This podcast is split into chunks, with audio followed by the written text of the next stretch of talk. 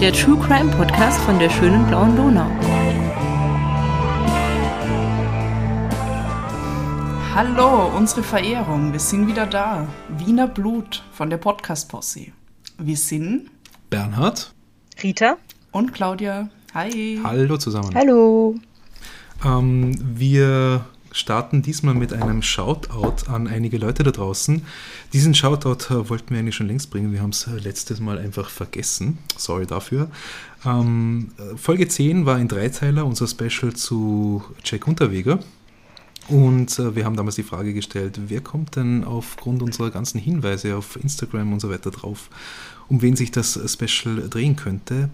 Äh, richtig geantwortet haben äh, Crispy, Elatrescule, ich hoffe mal, dass man so richtig ausspricht, Elatrescule, und äh, die Podcast-Kolleginnen und Kollegen von Ein Achtel Mord. Und auf Facebook gab es auch eine richtige Antwort, das war die Patricia. Vielen Dank an euch da draußen, das war ganz toll. Mhm, habt sie gut kombiniert. Oh ja.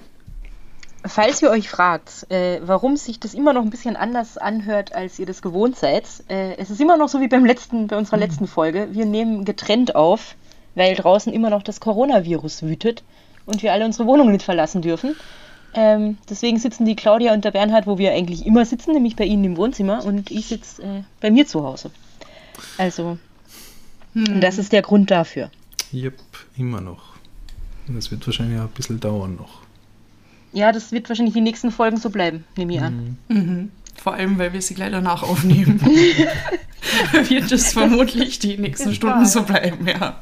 Ja, also nachdem wir jetzt nicht außer dürfen und auch nicht so viel äh, machen können, können wir ja einfach gleich mehrere Folgen am Stück aufnehmen. Was macht genau. man da sonst dann so am Wochenende eingesperrt in der Wohnung? Wir haben natürlich wie immer fancy Drinks dabei. Sie sind ähm, aufgrund der Ausgangsbeschränkungen jetzt nicht mehr so fancy, wie sie mal waren teilweise zumindest. Aber was, was hast du da, Bernhard? Um, ähm, ich habe da eine ganze Flasche von Innocent Blue Break. Uh, hat da total tolle grün-blaue ja, türkise Farbe. Guave, Apfel, Kokosnusswasser, blaues Spirulina, was auch immer das ist, plus Vitamine, schützt deine Zellen, also in dem Fall meine, und die schenken wir jetzt in einen ganz tollen Tonbecher aus der Montfort Stadt Feldkirche ein. Mhm keine Fragen bitte dazu. Das klingt sehr schön. Jetzt kann ich es mir bildlich vorstellen. So, als würde ich mit am Tisch sitzen. Was trinkst denn du, Rita, da drüben? Äh, ich trinke das gleiche wie letztes Mal, weil es ist saukalt draußen. Hm. Ähm, ich verbrauche langsam meine, meine äh, Vorräte thailändischen Tee. Hm. Aha. Sehr gut. Entschuldigung, es ging die Armbeuge. Und du, Sehr Claudia? äh, ich trinke einfach nur Kaffee. Plain ja. Kaffee, aber er haltet uns alle ähm, am Leben. Am Leben, sozusagen. ja. Sonntagnachmittag, wir trinken Kaffee, super. Ansonsten ist, ist eigentlich alles wie immer. Wir machen es wieder so, dass wir alle drei würfeln, weil wir praktisch alle jetzt schon ähm, erzählt haben und schon an der Reihe waren. Das heißt, wir würfeln darum, wer in der heutigen Folge äh, seine oder ihre Story erzählen kann. Ja. Lass genau. mal der Rita den Vortritt Mhm. Hast du wohl einen Würfel? Wir können jetzt gar nicht überprüfen, was du würfelst. okay. Ja, ihr müsst mir das jetzt leider glauben. Wir sehen die Würfel mal. Nicht. Ihr könnt zumindest das Würfelgeräusch hören. Okay. Mhm. Aha. Drei. Mhm. Aha. Okay. Claudia. Ich will anfangen. Ich möchte so gerne anfangen. Vier. Okay. Vier. Fünf. Ha. Tatsächlich. Damn. Wir könnten mal umgekehrt tun, dass äh, der, derjenige, der die geringste Zahl wirft, Na, ich will nicht anfangen. Na, gut, dann, könnt, dann könnt ihr auch nicht anfangen, das finde ich scheiße. Ja, dann fang halt an. Okay, liebe Leute. Ist vielleicht auch besser, weil eure Fälle sind wahrscheinlich eine Erholung für uns alle, nachdem wir heute noch mehr aufnehmen. Das glaube ich nicht. Das glaube ich um, auch ähm, nicht, ne?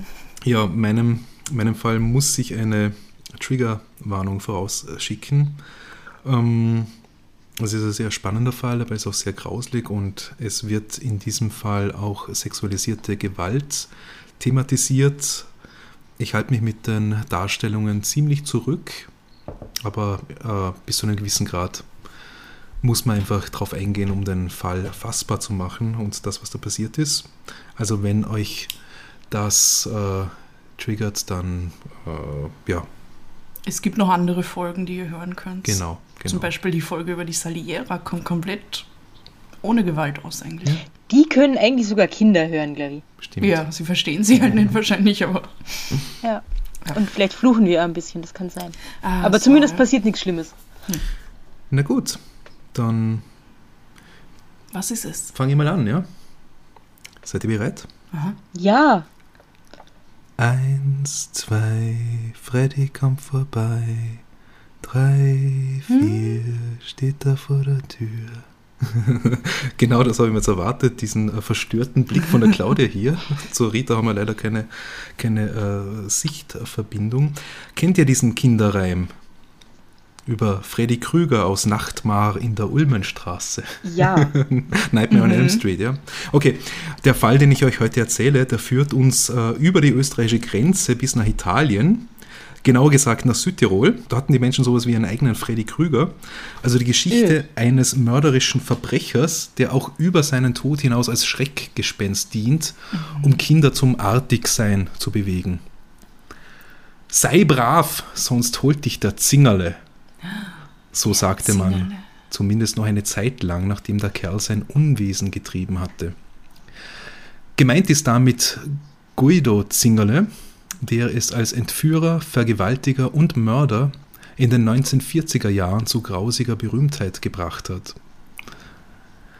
Bekannt sind zumindest fünf Opfer und es handelt sich bei Zingerle um einen ganz grauenvollen Serientäter, bei dem ich aber dann eben doch nicht zu weit in die grausigen Details gehen will.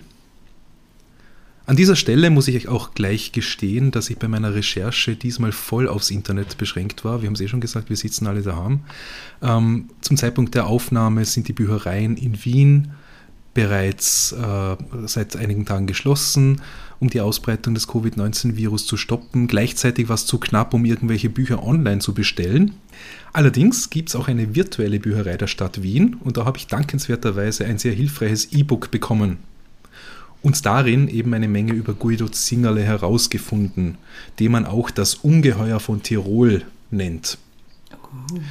Das Buch, auf dem ich jetzt, äh, auf dem ich mich jetzt hauptsächlich äh, stütze, wurde von Heinrich Schwarzer verfasst und heißt schlicht Der Zingerle.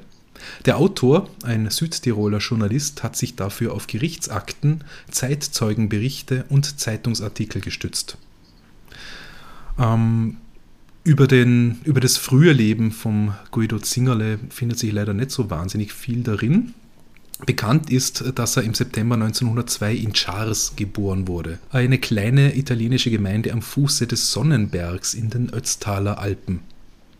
Er selbst wird zitiert, dass er katholisch getauft sei, und da steht im Buch eben drin, ich empfing die Erstkommunion und Firmung, bin kirchlich getraut, ich habe die Tochter religiös erziehen lassen, ich habe auch meiner Frau, die normal religiös, aber nicht bigott ist, nie etwas in dieser Hinsicht reingeredet.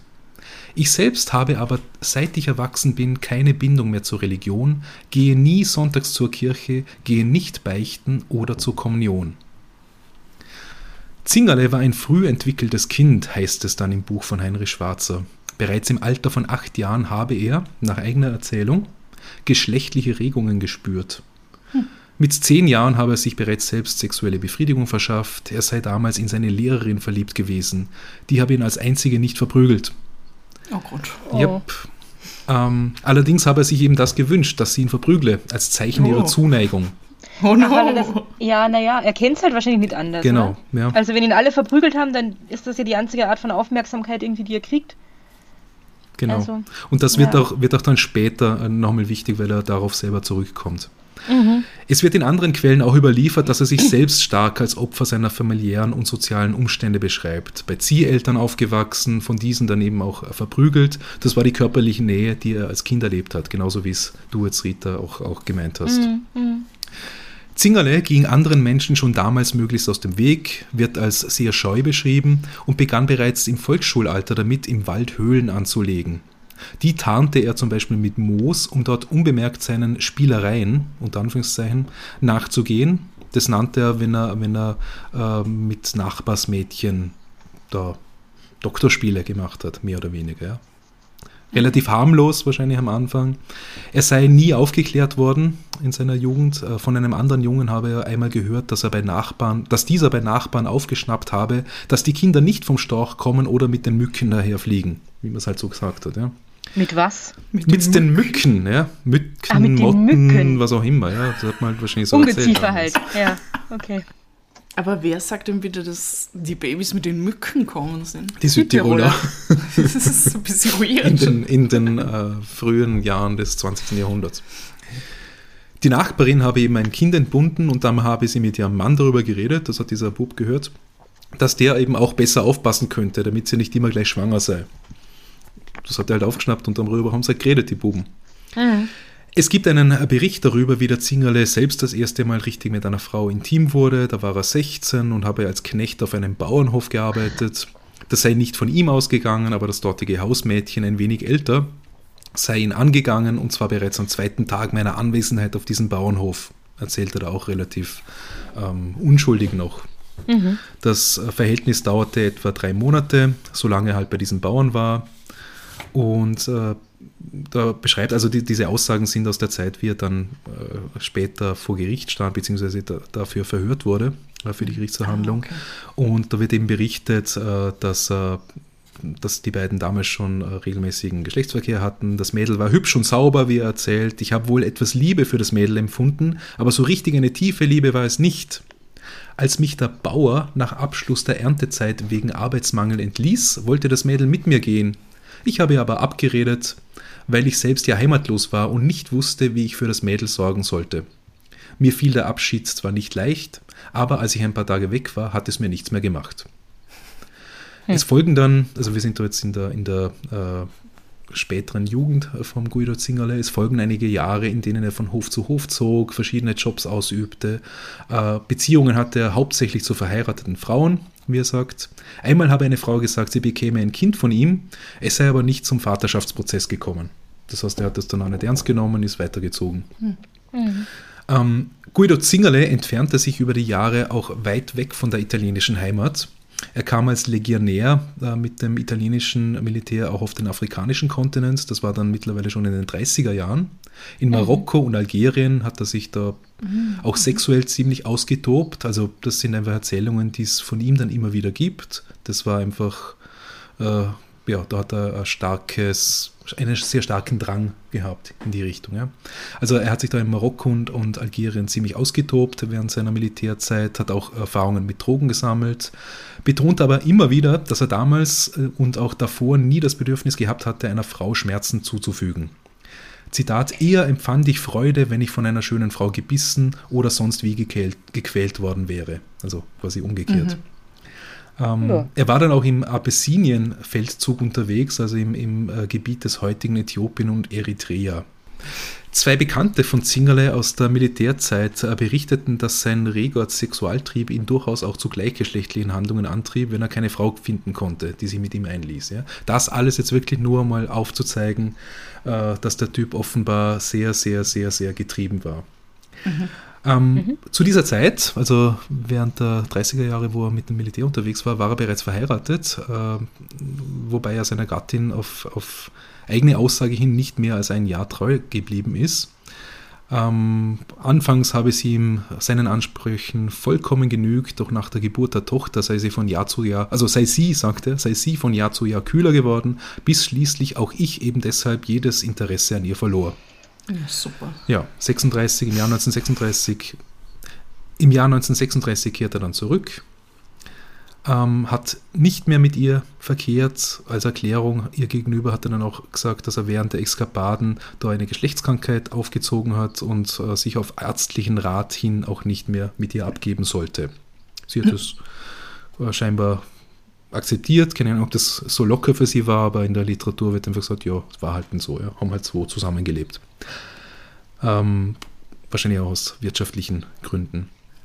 Warum Zingerle, der trotz dieses Hintergrunds bis dahin nicht als Gewaltverbrecher aufgefallen war, sein Verhalten erst im Alter von 43 Jahren, dann eben ab 1946 plötzlich so negativ veränderte, konnte in späteren Gerichtsverfahren nicht geklärt werden. Davor war er wegen kleinerer Diebstähle und Desertierens verurteilt worden. Also er hat sich dann äh, bei der, aus der Wehrmacht später verabschiedet, als er wieder eingezogen worden war. Ähm, jedoch war er nie wegen Sexualdelikten auffällig geworden. Das ist einmal die Vorgeschichte. Und jetzt kommen wir zu den Taten. Am 23. Mai 1946, also wie der Zingerle eben 43 Jahre alt ist, war die Lehrerin Gertrude K. auf dem Weg in ihre Schule in der kleinen Südtiroler Gemeinde Glaning. Der Weg führt durch einen Wald, es ist kurz nach 8 Uhr früh, sie hat es eilig. In der Schule wird sie aber nie ankommen, sie bleibt spurlos verschwunden. Fast ein Jahr später, im März 1947, ist ein Ehepaar im selben Wald unterwegs, um Brennholz zu sammeln. Das Holz werfen sie über einen Felsen runter, damit sie später wieder aufsammeln und eben damit einen Teil des Transport Transportwegs äh, sich leichter machen. Einige Holzprügel bleiben aber im Gestrüpp hängen und der Mann, Vincenzo F., muss ein wenig nachsteigen. Er bemerkt irgendwann einen starken Verwesungsgeruch, schaut sich um und sieht ein paar Füße aus dem Laub ragen, die oberhalb der Knöchel zusammengebunden sind. Ganz erschrocken ruft er dann seiner Frau zu, hey, da liegt ein Toter. Sie kümmern sich dann darum, dass die Polizei herkommt. Und als die den Fund untersucht, erfährt man, wie dann im Buch von Heinrich Schwarzer beschrieben wird, die Beine der nun entdeckten Gertrude K. ragten von den Knien abwärts unter einer Geröllhalde hervor. Bis zu 50 Kilogramm schwere Steine lagen auf ihr drauf. Die Füße waren mit einem zerschnittenen Einkaufsnetz gefesselt, ihre Arme hinter ihrem Rücken zusammengebunden. Die Leiche war nackt und auf einen hellen Regenmantel gebettet. Aus ihrer Haltung schlossen die Ermittler, dass sie verzweifelt versucht hatte, sich zu befreien. Wenige Meter entfernt wurden die Schuhe und die Tasche der Toten gefunden, so dass die Identifizierung keine Probleme bereitete. Die Identitätskarte, Schulhefte, Bücher und einige Fotografien waren noch drinnen. Die Brieftasche, die Ringe, eine Uhr und das silberne Halskettchen fehlten. Die Todesursache konnte bei der Autopsie nicht mehr festgestellt werden, da der Körper bereits stark verwest war. Nur so viel konnten die Gerichtsmediziner feststellen. Der Leichnam war relativ heil, er wies keine Wunden und Knochenbrüche auf, und auch der Schädel war intakt. Die Nacktheit der Leiche ließ jedoch kaum einen Zweifel, dass es sich um einen Sexualmord gehandelt hatte. Äh, der Zingerle wurde dann äh, erst viel später als Täter identifiziert, also das ist ein, ein Vorgriff auf später, ähm, und erklärte, dass er zu dieser Zeit vor allem mit Schmuggeltouren beschäftigt war, äh, wenngleich er offiziell als Zeitungskolporteur arbeitete. Mhm. Ähm, bereits früher also vor diesem äh, Mai 1946, hatte er versucht, seinen Sexualtrieb anderen Frauen aufzuzwingen. Also da ist er langsam auffällig geworden. Er wurde abgewehrt, es kam zu keinen Anzeigen. Damals wohnte er mit seiner Familie bereits in Innsbruck, da er in Südtirol vor Ende des Zweiten Weltkriegs eben als Wehrmachtsdeserteur zum Tode verurteilt worden war. Das Kriegsende kam aber rechtzeitig für ihn und hat ihm das Leben gerettet. Und äh, seither war er nicht mehr in Italien gewesen. Nun war er also erstmals wieder in der Bozener Gegend unterwegs und dabei auf der Suche nach einer Frau, um sich abzureagieren. Also das hat er dann gesagt, er war ganz bewusst unterwegs, um sich ein Opfer zu suchen. Als er im Wald auf die junge Lehrerin traf, versperrte er ihr den Weg und sagte, sie solle mit ihm gehen. Ich hielt sie auf und machte ihr Liebeserklärungen. Da sie aber Widerstand leistete, nahm ich sie unter den Arm und zog sie in den nahen Wald, circa 200 Meter entfernt, sagte er vier Jahre später nach seiner Verhaftung beim ersten Verhör. Weiter oben liegen die Felsenhänge des Altenberges, eine völlig unwegsame Gegend, zu der man nur mit größter Mühe hinaufsteigen kann. Dorthin will er sie bringen, um ungestört über sie herfallen zu können. Als die Leiche später gefunden wurde, ging man aufgrund der Steilheit des Geländes zunächst davon aus, dass sie von mindestens zwei Personen dorthin gebracht worden sein musste. Da die junge Frau sich erbittert wehrte, drohte er ihr mit einem Messer. Über die Ängste, die sie ausstand, machte er sich keine Gedanken. Sie flehte ihn an, sie gehen zu lassen. Ich kenne sie nicht, ich weiß nicht, wer sie sind. Lassen Sie mich zu meinen Kindern in die Schule gehen, berichtet er dann selber. Ja. Unter den Felsen angekommen, zwang er sie, sich auszuziehen. Da sie sich noch immer wehrte, fesselte er ihr die Hände mit ihren Strümpfen auf dem Rücken. Dann hat er sie vergewaltigt, mehrfach. Er sagt dann vor Gericht, das hat ihm keine Befriedigung verschafft, weil das Mädchen nicht mitgearbeitet hat. Zitat von ihm, ja. Oh, das wiederum versetzt ihn in Rage. Er will Nähe erzwingen. Je mehr sie ihn anfleht, sie gehen zu lassen, desto gewaltsamer versucht er, ihre Leidenschaft zu wecken. Und da gibt es dann eine Aussage von, oder ein, ein Gutachten von einem Innsbrucker Psychiater, Dr. Karl Vorderwinkler, äh, da heißt es, nun wurde er immer aufgeregter, weil er wegen ihres kühlen und ablehnenden Benehmens keinen Genuss hatte und sich nicht geschlechtlich austoben konnte. Dennoch macht er weiter. Da hast du wieder in, in, in der Literatur. Erinnern konnte er sich noch, dass sie ihn gebettelt habe, sie nicht zu quälen, sie nicht umzubringen. Zingerle im ersten Verhör. Ich habe ihr nicht mehr zugehört.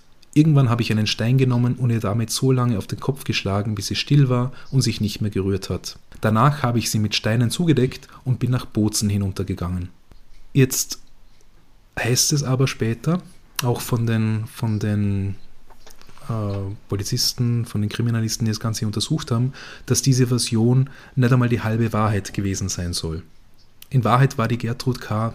keineswegs tot zu diesem Zeitpunkt. Ja. Sie lag lebendig begraben unter einer Schicht von Steinen Oh, und versuchte verzweifelt, sich zu befreien. Oh mein Gott. Ja.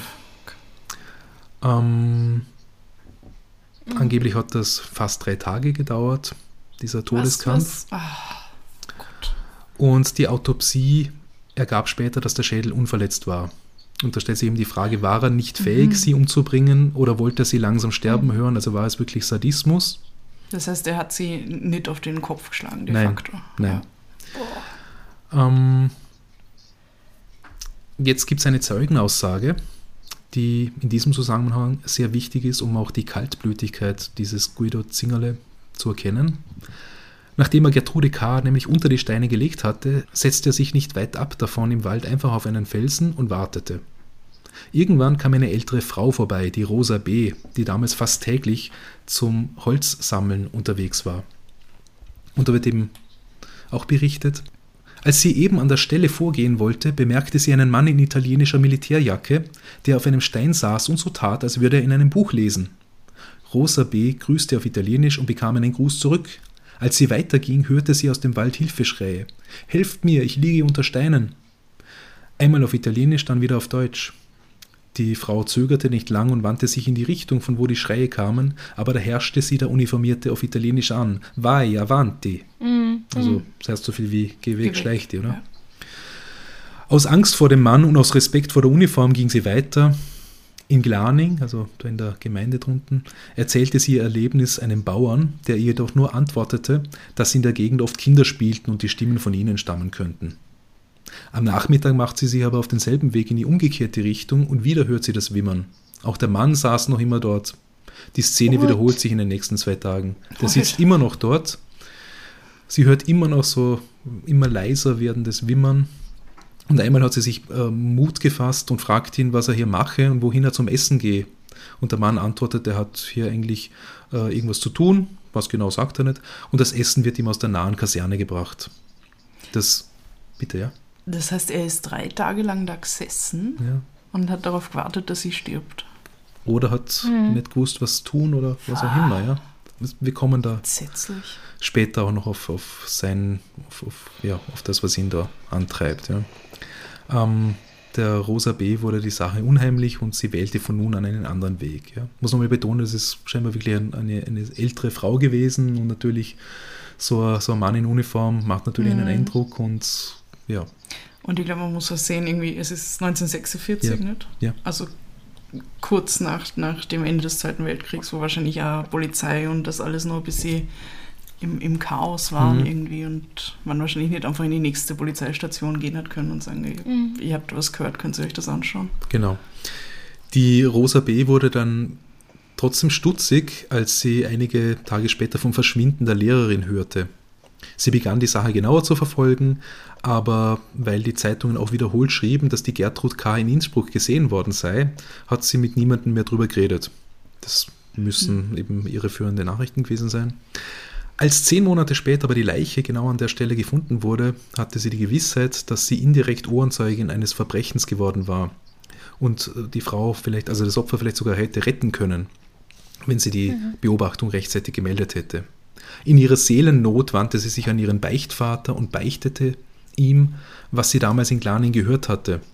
Ihre Gewissensbisse waren so groß, dass sie noch einen zweiten Pfarrer aufsuchte und die Geschichte ein zweites Mal beichtete. Irgendwann wurde dann ein ähm, Mann verdächtigt und in dem Fall verhaftet, zu Unrecht. Und da rief der Pfarrer die Rosa zu sich und hat mit ihr, also einer dieser Pfarrer äh, rief die Rosa, Rosa zu sich und hat gesagt, er, er werde sie nur von, der, von ihrer Last lossprechen, wenn sie die Beobachtungen der Polizei meldet. Im Juli 1946, also lange bevor die Gertrud K. entdeckt wurde, Und äh, zwei Monate nachdem sie getötet wurde, schnappt sich der Zingerle ein 15-jähriges Mädchen, die einige grauenvolle Stunden mit ihm durchlebte. Ich gehe da jetzt auch nicht ins Detail.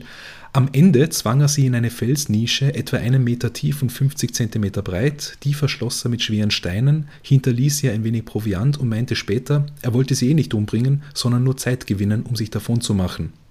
Das junge Mädchen konnte sich auch tatsächlich befreien und wurde dann von einem Karabiniere gefunden, der wie viele andere auch auf der Suche nachher war. Es war aber äh, anscheinend so, dass sie mhm. tatsächlich von ihm auch vergewaltigt worden ist, von mhm. dem Zingerle. Ähm, und damit das jetzt nicht untergeht, das war, war äh, eben einige, einige Zeit nachdem die Gertrude K. Äh, getötet wurde, aber noch vermisst wurde und noch nicht gefunden wurde. Das heißt, man wusste noch nicht, dass da ein Mord geschehen ist und mhm. hat deswegen auch ja. keinen Zusammenhang jetzt aufgestellt mhm. ja, oder hergestellt. Ähm, der Zingerle wurde dann im Juni 1947 vier Monate nachdem die Gertrude K. wieder auftauchte, verhaftet, wegen Notzucht und Freiheitsberaubung, also nochmal wegen ganz was anderem, auch noch ohne Zusammenhang in dieser Sache. Und zwar war es so, dass zwei Frauen, die Maria P. und die Anna T., ihn im Abstand von wenigen Tagen angezeigt hatten, weil sie in einer Höhle in Zemmgrund im Zillertal, also jetzt im, im österreichischen Tirol, äh, da hat er sie über mehrere Tage festgehalten und vergewaltigt. Also nicht gemeinsam, sondern nacheinander sind diese Fälle passiert, ja. Im Fall Maria P. heißt es wie folgt. Nachdem er sich an ihr vergangen hatte, wurde er aus heiterem Himmel plötzlich von Reue gepackt. Sie schilderte die Situation vor der Gendarmerie dramatisch. Am Dienstag früh begann Zingerle plötzlich zu weinen. Er sagte, er sei ein wildes Tier und eine Bestie. Es wundere ihn, dass er nicht schon längst der Polizei in die Hände gefallen sei. Als ich ihn in so weicher Stimmung sah, fiel ich vor ihm nieder und bat händeringend, er möge mich freilassen. Tatsächlich erklärte sich Zingerle dazu bereit, nachdem ich ihm geschworen hatte, von der Sache ewig zu schweigen und niemandem etwas zu sagen. Die beiden fuhren zusammen mit dem Zug nach Innsbruck zurück. Am Bahnhof bat Zingerle sie noch einmal um Verzeihung. Bevor sie sich trennten, vereinbarten sie noch, sich am Abend in ihrem Haus zu treffen. Sie wollte ihm die Hälfte ihres Tabakvorrates geben, weil er ihr in der Höhle ein paar Zigaretten gegeben hatte. Zingerle kam tatsächlich und sie gab ihm den versprochenen Tabak. Danach What sahen sie sich nie wieder. What? Naja. Also sie ist dann dahingegangen, oder das war ihr Haus? Genau. Oh, es fängt an zu schneien. Oh. Oh. 22. März. Okay, oh, also es, es, war ihr Haus und er ist sie nochmal besuchen gekommen. Genau, um, um den Tabak um, zu holen, ja. Also quasi ja. für ihn so irgendwie, ja, machen wir halt, Klar, weil es ist eh nichts passiert und aus ihrer ja, Sicht natürlich Opfer nachsagen, traumatisiert und so weiter. Ja, ja, ja. Also hm? ja. ja. Genau. Erst später dann auf Anrat Erst später dann auf Anraten eines Freundes hat sich die Maria P. dann bei der Polizei gemeldet und ihn angezeigt. Ähm, genau, und, und die hat auch gewusst, wer es ist. Das ist jetzt untergegangen. Also sie, sie hat den, äh, glaube ich, schon irgendwie vom Sehen mhm, gekannt mhm. vorher oder zumindest zuordnen können. Ah. Gut. Der Fall Anna T., die ihn auch angezeigt hat, verlief ähnlich. Er hat sie auch irgendwie äh, angesprochen, hat gesagt, da gehen wir irgendwo hin und äh, dann hat er sich eben an ihr vergangen, sie vergewaltigt. Allerdings war, war während dieser Gewalttaten auch ihre vierjährige Tochter anwesend, die allerdings geschlafen hat, oh, sagt man. Ja. In der Höhle.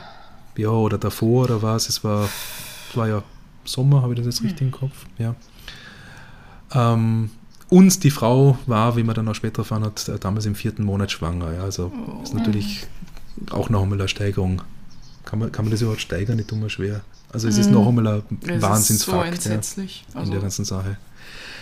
Ähm, als es nach diesen beiden Anzeigen, also durch die Anna T. und die Maria P., zur Verhandlung, also zuerst mal zur Verfest, als es nach den beiden Anzeigen zur Festnahme und zur Verhandlung gegen Zingerle kam, hat er im Prinzip auch alles zugegeben, spielt aber auf Mitleid und stellt auch einige Vorwürfe in Frage. So meint er etwa hinsichtlich der mehrfachen Vergewaltigung von Maria P. Die Unsinnigkeit der Angaben der Maria geht schon einwandfrei daraus hervor, dass sie behauptet, ich hätte sie mehrfach gebraucht. Bei der heutigen Ernährungslage ist nicht einmal ein junger Bursche in der Lage, den Geschlechtsverkehr öfters auszuüben, umso weniger ich als 45-jähriger Mann. Sei mal dahingestellt. Beste ja. Logik. Sehr. Auch meinte er, die beiden Frauen seien ja hinterher mit ihm nicht beleidigt gewesen. Also sagte, ich bin ja mit denen heimgegangen, war ja nichts. Ja. Also wäre da offensichtlich ihm auch kein Vorwurf zu machen. Dazu kam, dass er ja eine schwere Kindheit gehabt habe und er bereue es ja eh, wenn er diesen Frauen Unrecht getan habe. Also er spielt da voll die Mitleidstour. Es gab auch ein psychiatrisches Gutachten eines gewissen Professor Scharfetter. Dazu wieder aus dem Schwarzer Buch. Scharfetter attestierte einen besonders regen Geschlechtstrieb und einen Mangel an Hemmungen und kommt zum Schluss, dass die Straftaten an sich keinen Schluss auf eine geistige Störung des Täters erlauben, wie denn überhaupt im Bereich des Sexuellen sehr viel Auffälliges, Abstoßendes, der Erfahrung Ungewohntes vorkommt, ohne pathologisch zu sein. Vielleicht ist übrigens an diesen Handlungen des Angeklagten auch von vornherein nichts auf krankhafte Entstehung verdächtigt. Man braucht sich diese Vorgänge bloß in einer anderen Umgebung und etwas weniger räubermäßig zu denken, dann bleibt fast nur mehr eine, ich will nicht sagen erlaubte, aber fast immer straflos Ja, bleibende Alltäglichkeit übrig. Was? Das heißt, er hat das, genau, er hat das einfach runtergehandelt auf ein, äh, eine sexuelle Belästigung. Das ist ja, Ich weiß auch nicht, er hat es einfach runtergespielt, so es nur geht. Ist ja und die Mitleidstour. Das ist ja auf allen Ebenen wahnsinnig. Erstens, äh, ja, mag schon sein, dass es Dinge gibt, die man irgendwie seltsam und weird und vielleicht abstoßend findet und die total okay sind, solange alle Beteiligten da Spaß dran haben. Das ist ja so. Ähm, aber das halt Aber das war hier nicht also der ja, da kann Fall. man schon, glaube ich, dran erkennen, dass der Typ irgendwie äh, ein Problem hat. Und äh, also man muss sich das nur in einer anderen Umgebung vorstellen Mhm. und dann ist es ja nicht mehr so schlimm. Aber es darf dich halt auch nicht wundern, wenn du überlegst, wie lange zum Beispiel Vergewaltigung in der Ehe überhaupt kein Straftatbestand war und so. Und wir sind jetzt in den 40ern, also. Ja, ja, Aber what the fuck? What the fucking fuck? stimmt, ja. Also, also er sagt ja, er sagt praktisch, wenn das jetzt, also sie irgendwo in der Stadt passiert wäre und nicht in einer Höhle, dann wäre es ja gar nicht so schlimm gewesen. Mhm. Und das als Psychiater, hast du gesagt. Ja, also psychiatrisches Gutachten Wow, ja, das ist unfassbar. von diesem Professor Scharfetter. Ähm, all das zusammen, was wir jetzt gehört haben, also seine Mitleidstour, die Kindheit und äh, eigentlich sind ja die mit ihm noch, hat noch zu sich heimgegangen, also es kann ja gar nicht so schlimm gewesen sein und dieses Gutachten, quasi, dass das ja, äh, ja eigentlich auch nur eine Bagatelle ist. All das zusammen mündete schließlich in der Verurteilung zu einem Jahr Kerker. Ah, hell. Und die Ehefrau vom Zingerle hat in der Folge sogar einen Antrag auf Strafnachlass für ihn gestellt. Das aber nicht wirklich, äh, hat sich aber nicht wirklich ausgewirkt. Er ist dann tatsächlich ziemlich genau ein Jahr später wieder auf freien Fuß gekommen, am Die hat ihn 24. Juni wahrscheinlich gebraucht 1948. als Familienernährer oder so, ne? Ja. Ähm, jetzt fasse ich das vielleicht nochmal ganz kurz zusammen. Ja. Es gibt den, den Mord an der Gertrud K., der kurz vor dieser Verurteilung vom Zingerle erst einmal als Mord erkannt wurde, da hat man sie Ja. gefunden, und ihm noch nicht zugeordnet wurde. Aber es gab jetzt diese beiden sexuellen Übergriffe, als diese betrachtet wurden, die in Wahrheit schwere Vergewaltigungen waren, für die er verurteilt wurde, zu einem Jahr Kerker und jetzt wieder auf freien Fuß kommt, 1948. Okay. Dass das nicht gut gehen konnte, scheint jetzt in der Nachschau ziemlich klar. Es dauerte keine zwei Jahre, bis der Zingerle wieder zuschlug. Helen M. kam aus Oxford am 30. Juni 1950 in Innsbruck an, um mit ihrer Mutter gemeinsam Urlaub zu machen. Am ersten Tag nach der Ankunft äh, unternahm sie zuerst am Vormittag eine erste Wanderung alleine. Nachmittags um vier zog sie noch einmal los, weil die Mutter wegen der großen Hitze lieber daheim, also oder lieber in der Unterkunft blieb. Ähm, gegen 18 Uhr gab es ein Gewitter. Danach zog ein von der Mutter alarmierter Suchtrupp los, erfolglos. Erst am Folgetag, als es dann weiterging, fand man gegen Mittag eine erste Spur, einen Damenhut, eine Füllfeder und eine Puderdose, die man Helen M. zuordnen konnte.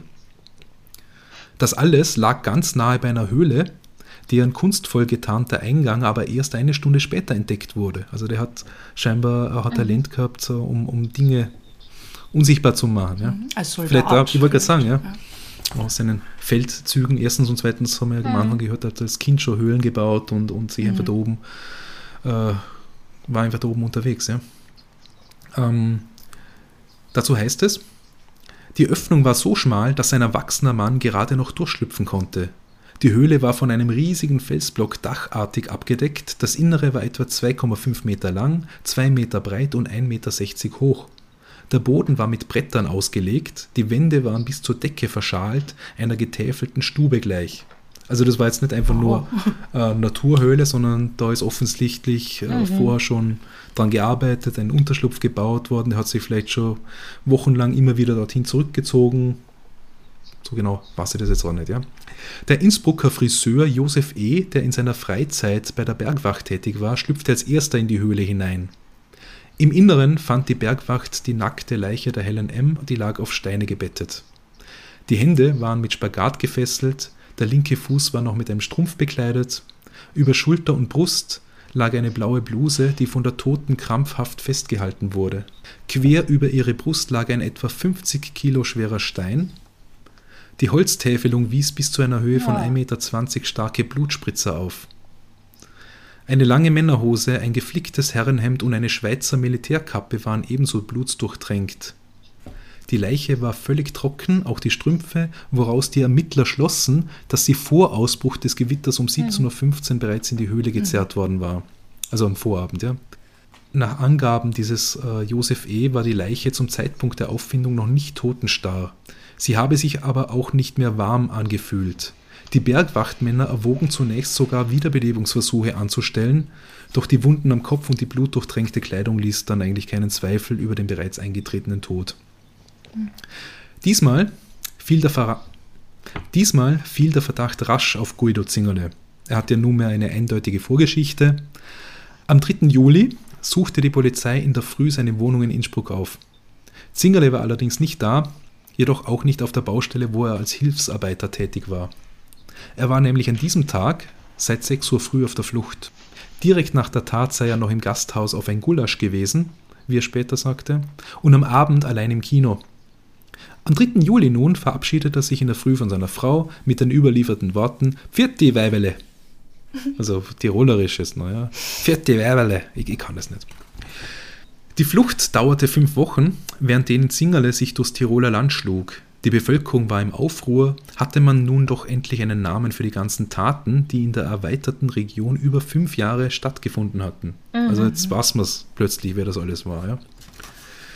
In der Zeit entwickelt sich dann auch die Drohung gegenüber Kindern, sie mögen brav sein, Das weil sonst so, holt dich das der ist so krank. Warum macht man sowas? Grausam, also, oder? äh, Warum erzählt man seinen Kindern sowas, um ihnen irgendwie Angst zu machen? Das ist Am 11. August 1950, da sind wir jetzt eben, äh, wie gesagt, knapp fünf Wochen nach dem Mord an Helen M., wurde er schließlich geschnappt. Es wurden ihm dann auch noch zusätzliche Taten vorgeworfen, aus, aus dieser Zeit der Flucht und auch davor, die er aber alle vehement bestritt. Es waren Diebstähle, aber auch weitere Überfälle bzw. Vergewaltigungen. Um seine Unschuld in der Hinsicht glaubhaft zu machen, sagt er, dass es für ihn jetzt auf einen Mord mehr oder weniger wirklich nicht mehr ankommen würde. Also warum sollte er das jetzt noch verschweigen? Das war so sein Ding, ja. Man weiß es nicht, aber klingt jetzt auch irgendwie nachvollziehbar, wenn man, wenn man, wenn man äh, dass er eigentlich vorher immer alles Ja. zugegeben hat, aber sich Wenn halt auch eh schon irgendwie die hat. Höchststrafe Also droht, dann auf ist es halt Kinder, tatsächlich, ja. kann es irgendwann immer schlimmer werden. So. Nach dem Verhör gab der Mühlbacher Brigadier Olivotto vor den wartenden Journalisten einen sehr persönlichen Eindruck von Zingerle wieder. Noch nie im Leben habe ich einen Mann gesehen, der mit solchem Zynismus wie Zingerle von seinen Opfern und seiner Leidenschaft zu töten sprach. Also diese Verhöre müssen ziemlich irre gewesen sein. Die Verhandlung gegen Zingerle fand nach 18 Monaten Vorbereitungszeit vor dem Bozner Oberlandesgericht statt. Sie begann am 26. November 1951 und dauerte zwei Tage. Am Ende lautete das Urteil lebenslänglich und 81 Jahre Gefängnis. Endlich ein gutes Ja. Urteil. Es gab dann aber zwei Jahre später, im September 1953, auch noch eine Verhandlung in Innsbruck. Merkt sie, wie ich immer mehr ins Vorarlbergische komme. Innsbruck. Innsbruck. Juristisch nennt oder, oder nannte man das zumindest damals eine Ausleihe. Und also, dass man den Gefangenen quasi da aus dem Gefängnis ausgeliehen hat, weil es ja noch einen Prozess woanders gibt. Oder Vorwürfe woanders. Und es ging hier dann wirklich um die Anklagepunkte Meuchelmord, Notzucht und zwei Diebstähle. Äh, Meuchelmord in dem Fall Helen M. Also ich, weiß jetzt auch nicht ganz genau, wie die Anklage in, im, im Bozen damals war, was da alles drinnen war und was dann jetzt genau in, in, in Innsbruck war. Jedenfalls gab es diese äh, zwei äh, Gerichtsverhandlungen. Bitte. Glaube, Genau, weil die, die, okay. die Anklage in Bozen hat dann auf jeden Fall den Mord an der Gertrude umfasst. Ja, genau, genau, genau. Also das definitiv. In Bozen war es die Gertrude K., der Mord an der äh, Frau und äh, die, die Geschichte mit dem 15-jährigen Mädel. Ah ja, ja. Und ich nehme an, alles, was er sonst noch gemacht hat. Und dann in, in Innsbruck war dann einfach die Helen M. auch noch dabei, weil es ist dort passiert. So muss das gewesen sein. Ja. Bei der Gerichtsverhandlung in Innsbruck stand natürlich der Fall des letzten Opfers Helen M. im Mittelpunkt. Ohne weitere Details ist für uns hier jetzt eigentlich nur ein Aspekt relevant, der so berichtet wird. Nachdem er sie gefesselt hatte und sie ihm endgültig wehrlos ausgeliefert war, befand sich Zingerle in einer Lage, die von Sexualstraftätern häufig mit alle Wege verschlossen beschrieben wird. Nach der sexuellen Gewalt kommt es zum Mord. Die Täter wollen nicht ihr Opfer, sondern ihr eigenes Tun töten. Da Zingerle damit rechnen musste, für die Vergewaltigung hinter Gitter zu wandern, wollte er die Tat quasi rückgängig machen, indem er den Mord beging. Vollkommen unlogisch, aber aus der Psychiatrie ja. wohl so erklärbar. Zitat: Als die Frau gefesselt war, legte ich mich neben sie hin und nun kam es mir zu Bewusstsein, was ich angestellt habe und dass es um mich geschehen sei, wenn die Frau nun hergeht und mich anzeigt. Mir wurde auch bewusst, dass ich wegen der Sachen im Zillertal schon vorbestraft war. Ich dachte hin und her und kam zum Entschluss, es bleibe mir nichts mehr übrig, als sie taubstumm zu machen. Ich war in der gleichen Lage wie im Falle der K. Ich habe auch die K nur ermordet, weil dies der einzige Ausweg war, dass die Tat der, Vergewal dass die Tat der Vergewaltigung unentdeckt bleibt. Ich habe in beiden Fällen die Frauen nicht aus dem Grund umgebracht, weil mir die Tötung eine sexuelle Befriedigung bedeutet hätte, sondern in beiden Fällen habe ich es nur getan, damit die Frau mich nicht ins Zuchthaus bringen kann. Das Innsbrucker Urteil lautete dann schließlich auf. Lebenslängliche Gefängnisstrafe, vierteljährlich verschärft durch ein hartes Lager und durch Dunkelhaft an jeden 2. Juli, was der Todestag der, der Helen M. ist. Jeder Milderungsgrund sei, so der Vorsitzende, durch die Scheußlichkeit der Verbrechen aufgehoben. Zingerle habe sein Opfer mit beispielloser Grausamkeit durch Stunden gequält. Für diese Untat sei nur die schärfste Strafe möglich. Das Gericht habe dafür gesorgt, dass Zingerle sein Leben hinter Kerkermauern beschließen müsse. Bleich im Gesicht, aber ungerührt, erklärte Zingerle, dass er das Urteil annehme und auf jedes Rechtsmittel verzichte.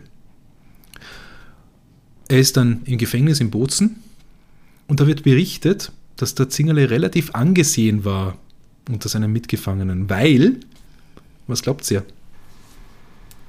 Habt ihr eine Idee? Ich weiß nicht, sollten nicht eigentlich Sexualverbrecher die unangesehensten äh, im Gefängnis immer sein, angeblich? Ja, aber Vielleicht, vielleicht, weil er Höhlen bauen kann und sie gehofft haben, dass er ihnen irgendwie den Weg aus dem Gefängnis graben kann Hm. oder so. Na, das war's nicht. Oder weil er im, in Afrika unterwegs war. Als Nein. Soldat oder so. Wisst ihr, was es war? Das werde ich euch sagen. Ja, sag's sag uns. Weil er stricken konnte. What? Er konnte stricken. Stricken. Hat er ihnen äh, Äh. warme Sachen gemacht für die kalten Gefängnismauern? Also Oder- es, oh. es heißt. Ja, Oder bitte. so einen langen Schal, mit dem sie sich dann abseilen haben können. Na, na, dieser Mann ist aus diesem Gefängnis nicht mehr rausgekommen. Ähm, es heißt, er löste zerrissene Pullover auf, wickelte die Wolle auf und strickte daraus Handschuhe oder was immer die Gefangenen wünschten. Über seine Taten redete er nie. Ja. Am 3. April 1960 wurde Zingerle wegen einer schweren Krankheit ins Krankenhaus eingeliefert. Am 9. August 1962 starb er dort 60-jährig an Leberkrebs. Hm. Ende. Wow. Ja, wow, das ist alles ganz grauenhaft. Ähm, Ja. Es, ich habe wirklich lange überlegt, ob ich diesen Fall bringen soll, wie bei vielen anderen Fällen, weil er so grauenhaft ist. weil er so grauenhaft ist und ich wirklich, wirklich ganz viele Details einfach nicht gebracht habe. Es war so schon schlimm genug, ich habe es gemerkt, dazwischen immer schwer getan, ob ich das jetzt auch noch sagen soll, aber manche Wahrheiten müssen halt gesagt werden, damit es äh, auch Sinn macht in dieser Erzählung. Ähm, ich habe den Fall dann aber genommen, weil es auch ein äh, Userwunsch war, ein Hörerinnenwunsch. Die Maya hat uns das auf, auf äh, Instagram schon vor einigen Wochen geschrieben. Sie war Early Adopter sozusagen für diesen äh, Podcast und hat äh, g- gesagt, ob wir nicht einmal das Ungeheuer von Tirol machen wollen. Ich hatte noch nie von dem Fall davor gehört. Und here we are. Danke, Maya. Shoutout nach Innsbruck. Ja, Ähm, irgendwelche Anmerkungen ja, dazu? tatsächlich habe ich eine Anmerkung, das äh, ist mir früher irgendwie so auf der Zunge gelegen, aber da wollte ich Mhm. ins Wort fallen, wo es nochmal um die Taten und die Urteile ging und so und äh, wie grausam er seine Opfer umgebracht hätte. Und die haben mir nur gedacht, die Gertrude hat er ja gar nicht umgebracht eigentlich. Er hat sie ja nur, nur, also nur ist jetzt auch wieder nicht das richtige Wort, aber er hat sie sterben lassen unter diesem Haufen Steine. Und das Ja. macht es eigentlich noch viel schlimmer, finde ich. Als hätte er ihr den Ja. Schädel eingeschlagen. Dass die da drei Tage liegt und versucht da rauszukommen irgendwie. Ich glaube, Ähm. es ist auch trotzdem unter Mord gelaufen vor Gericht. Ja, ja, Ja. klar. Äh, aber, naja. Mhm. Weil er irgendwie sich re- gerechtfertigt hat, wenn ich es richtig gehört habe, mit, ähm, er hat sie, er wollte sie eigentlich nicht umbringen, er hat sie umgebracht, weil er halt nicht gewusst hat, wie oder was er jetzt weiter tun soll. Aber in dem Mhm. Fall hat er sie nicht umgebracht. Ähm, Yep. Und das macht es eigentlich nur schlimmer. Und ich finde, das passt da nicht zusammen, eben weil er, weil er vorher gesagt hat, irgendwie, ja, er wollte sie ja gar nicht umbringen, er wollte nur praktisch nicht, dass seine Tat rauskommt. Das passt für mich nicht zusammen mit diesen ganzen grauenhaften Quälereien, die da anscheinend, also die du uns Gott sei Dank eh nicht Ja. so im Detail erzählt hast, aber Ja. die da offensichtlich abgelaufen Ich glaube, sind. mit, Also, mit, mit Logik das- kann das- man da ja irgendwie überhaupt nicht rangehen, oder? Was in dem Gehirn irgendwie Ja. abläuft und ihn dazu bringt, das zu tun und wie er sich dann damit fühlt und was der für eine Wahrnehmung überhaupt, überhaupt selber hat von dem, was er da. Na, aber er ich glaube, jemand, der seine Opfer so quält ähm, und dann aber sagt, ach, ich habe sie nur umgebracht, damit sie nichts drüber erzählen kann, das, das, das klingt irgendwie unglaubwürdig. Ähm, Ja. Ich, ich, ich glaube, also ich meine, er hat ja selber eben sehr stark auf seine Kindheit und, äh, hin äh, argumentiert vor Gericht und dass er so arm war und so weiter. Das wird wohl, oder angeblich stimmt das ja zum Teil, ja, er hat da eine sehr schlechte Kindheit gemacht. Das ist eine, vielleicht eine Miterklärung, aber es ist natürlich in keinster Weise irgendeine Art von Entschuldigung. Ähm, aber was du am Anfang äh, dann gemeint hast, Rita, er hat halt quasi ein Leben gekannt, schon sehr früh, wo er geprügelt wurde, hat vielleicht einfach zusätzlich diesen übermäßigen Sexualtrieb gemacht, gehabt und das hat sich dann halt so entwickelt. Ja. Irgendwann hat er das wirklich sehr gebraucht, hat das daheim nicht mehr gekriegt und hat sich auch eingebildet, er könne sich von diesen Frauen irgendwie ehrliche Zuneigung holen. Ja. Die, Vielleicht war das aber auch alles erfunden. Ja. Vielleicht Ja. Mhm. war das einfach seine Story. Also ja. für Das mich klingt es, als wäre schon ein recht äh, fucking Monster Ja, gewesen. das Ungeheuer von Tirol, das Ja. passt, oder? äh, Ich würde lieber mit Freddy Krüger abhängen. Ja, bin mir nicht sicher, was äh, schlimmer ist, aber ähm, die, die Formulierung, die er da irgendwie gebracht hat, von wegen, er hat die Frau gebraucht Mhm. und dann hat das ihr wieder heimgebracht Mhm. nach Innsbruck irgendwie. Ja. Ähm, Ja, auch diese, diese Willkür, das ist auch sehr spannend, finde ich. Mhm. Die eine Frau bringt er um, weil die ja. soll nichts darüber erzählen. Die andere Frau bringt er wieder heim und holt sich dann noch Zigaretten von Mhm. ihr. Also, ja. Ich glaube, das, das war dann wirklich, also sie hat, also die Maria P., die erste von den beiden, die er wieder zurückgebracht hat, genau die mit den Zigaretten, Mhm. hast recht, gell? Die hatte sowas in der Art gesagt, sie hat dann gesehen, der hat jetzt einen schwachen Moment und den hat sie halt Mhm. mhm. quasi genutzt und hat dann ihm lieb zugeredet und, und das war ja sein Ding dann, dass er wirklich merkt, okay, die wehrt sich jetzt nicht, die, die interessiert sich jetzt quasi für mich und Mhm. die meint eigentlich gut mit mir Mhm. und eigentlich ist die eh lieb. Das hat ihn irgendwie bestätigt wahrscheinlich Ja, in dem, was genau. er und ist er eh mit ihr nie was, ja. weil das hat sie ja äh, Genau. die ganze Ja. Zeit dann anscheinend Mhm. wiederholt, dass sie nie was davon erzählen wird und so.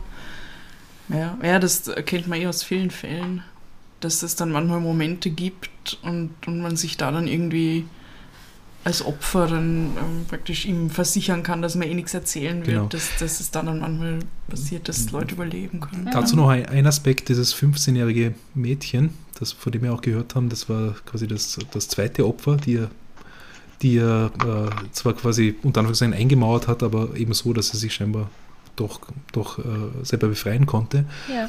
Ähm, da gibt es auch Berichte, wonach er sich dann quasi mit ihr, ich sage es wieder unter Anführungszeichen, gemütlich gemacht hat im Wald, wo er es irgendwie schön gefunden hat und glaubt hat, sie hat es jetzt auch schön mit ihm.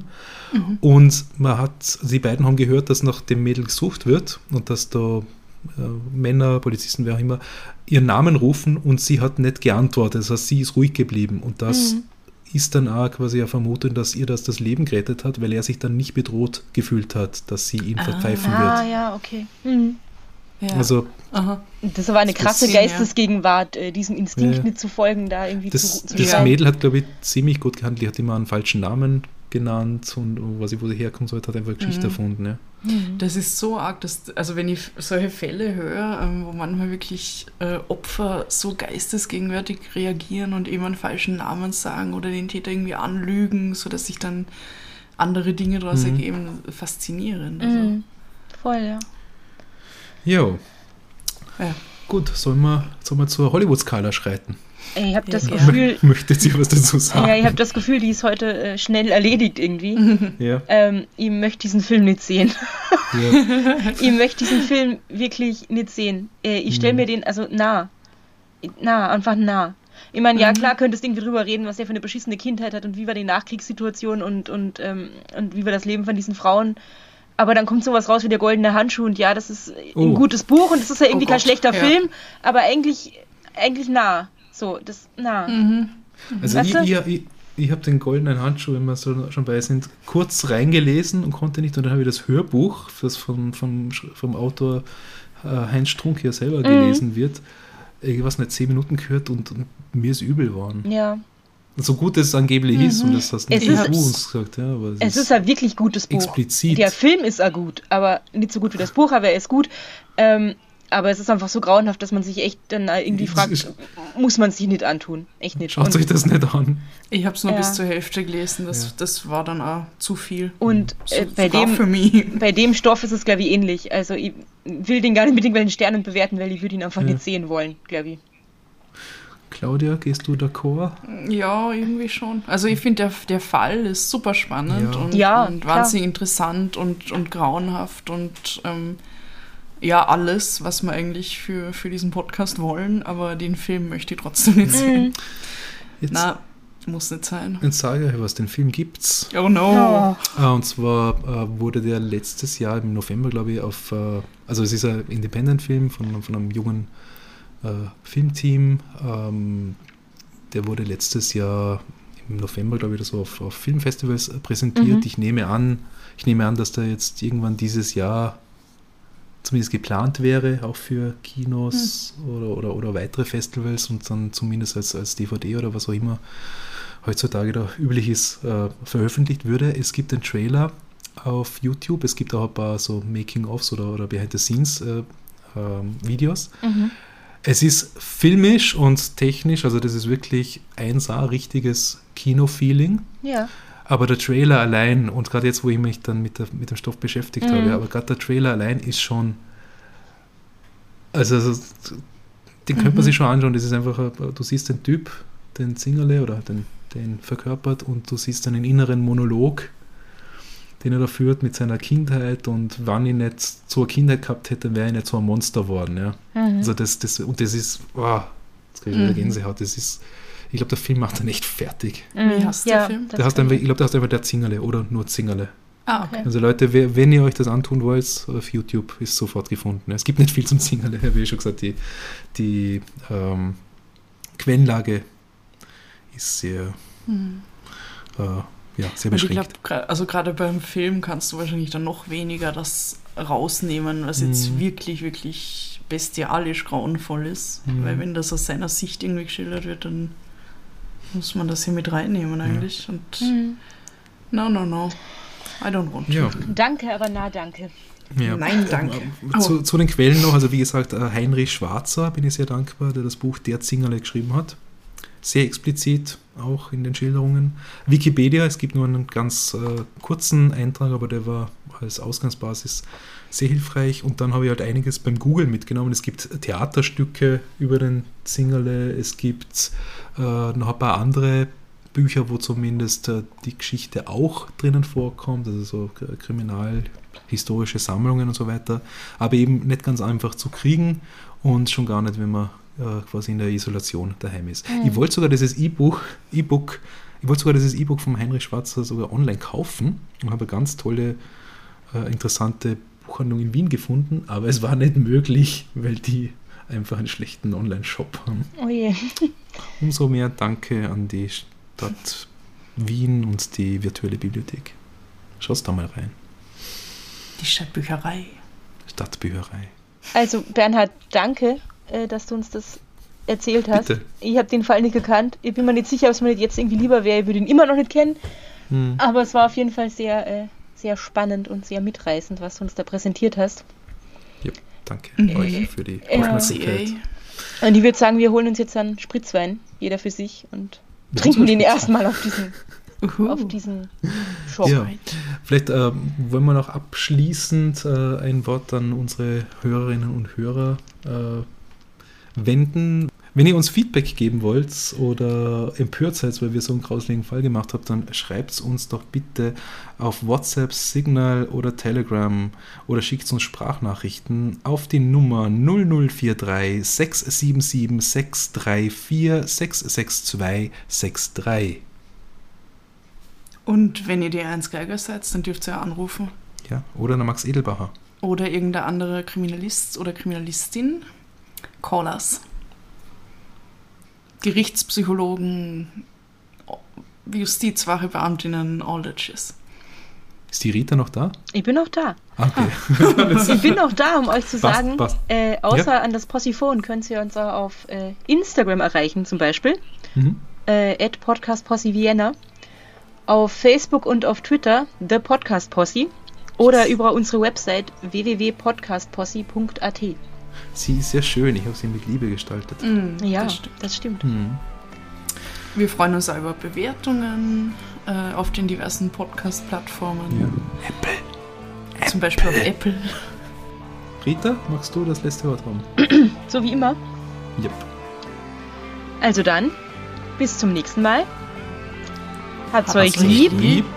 Und, Und habt's uns gern. gern. Baba. Baba. Juhui.